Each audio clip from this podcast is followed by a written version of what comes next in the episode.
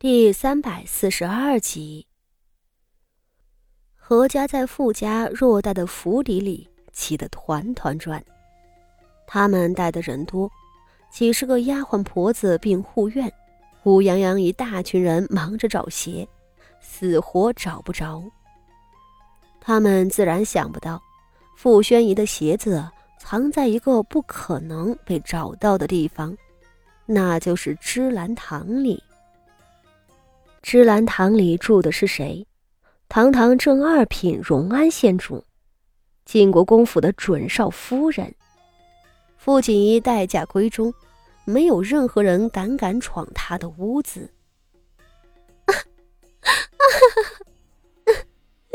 都找了一上午了。芝兰堂的后院暖阁里，傅宣仪趴着窗户。朝外偷窥何家众人狼狈的模样，忍不住放声大笑。这一笑，脸上的粉扑簌簌的往下掉。傅锦衣无奈的看着他：“吴姐姐，得饶人处且饶人，你就放过人家吧。”身边的十全嬷嬷和伺候更衣的小丫鬟们也纷纷劝阻。傅宣仪只是笑道。我是想多瞧瞧这一家子人。又咬着耳朵问傅锦仪：“你看见何润之了没有？”何润之就是她即将成婚的丈夫。傅锦仪忙朝外看两眼，道：“新郎官忙活了许久，把外头的大红袍都给脱了，这会儿穿着一件青衫呢。”不过穿青衫的人不少，我瞧不出来。啊，我看看，我看看。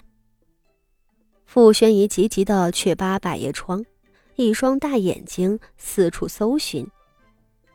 倒是有个机灵的丫鬟先发现了，忙道：“ 姑娘，您看，荷塘那边的是不是？听说五姑爷生得高高瘦瘦，一张方形面孔。”身形可是极俊逸的。傅宣仪连忙朝丫鬟指的方向看去，只见那一窝蜂的人里头，赫然有个高瘦的影子，走起路来步子迈得极大，单看背影，倒真有几分俊逸。傅宣仪的脸砰的一下子涨红了，她从未见过自己未来的丈夫。只是偶尔听说，因着多年寒窗苦读考科举，娶妻都给耽搁了，拖到了二十一岁考上秀才后，才和傅家攀亲。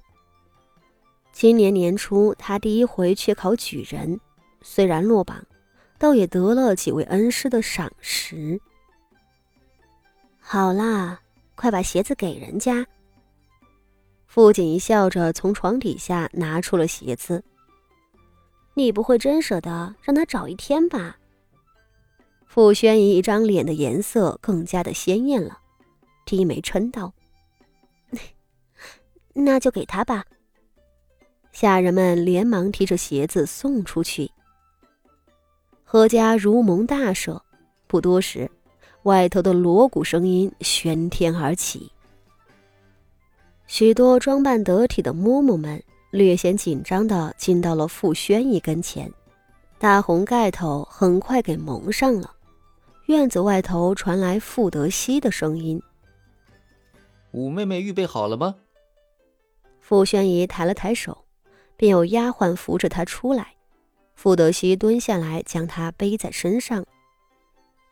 背新娘子的活必须由兄弟来做，此前傅柔仪出嫁都是傅德敏背的。如今有了傅德熙，倒不必抓瞎。傅德熙年岁大，不缺力气，走得快而稳，终于将傅宣仪送上了轿子。傅德熙折身回来，朝内室里拱手道：“八妹妹。”傅锦衣将百叶窗收起来，隔着一层半透明的纱窗看他。只听傅德熙道：“今日背了五妹妹。”卓毅学了很多嫁娶的礼仪，来日背八妹妹，就更加不会出错了。傅德熙说出来的话，永远是客气而恭敬的。傅锦衣勉强笑了笑，道：“大哥也太小心了，能出什么错？”傅德熙道：“哪里能不小心呢？”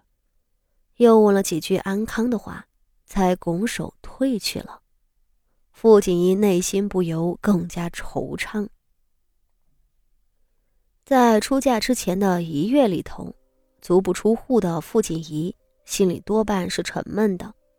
这种沉闷，还是从傅宣仪出嫁的那一日开始的。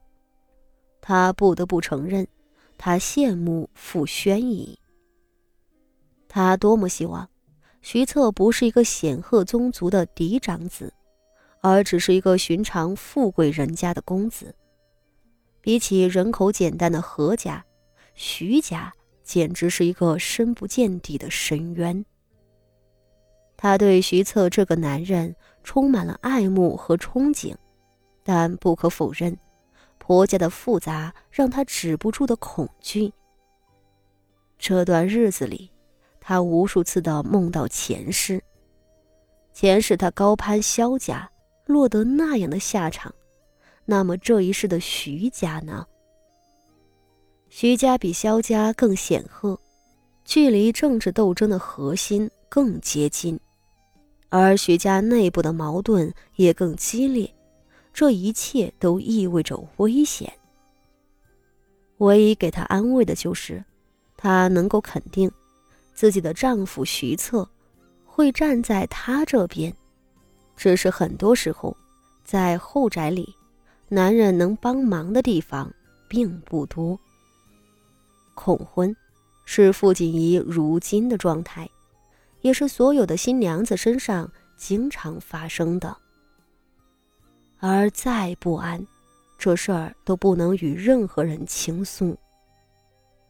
出嫁前一月，又看管的最严，徐策是万万不敢进来和他私会的。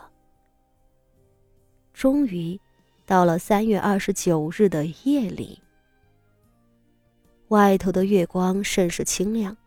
傅锦衣躺在炕上，一夜无眠。浮光锦洒金、遍地红的嫁衣，被撑起悬挂在他面前的屏风旁边，上头圆润的东珠正在月光底下闪着莹莹的白光。傅锦衣心里很安静。但他就是睡不着。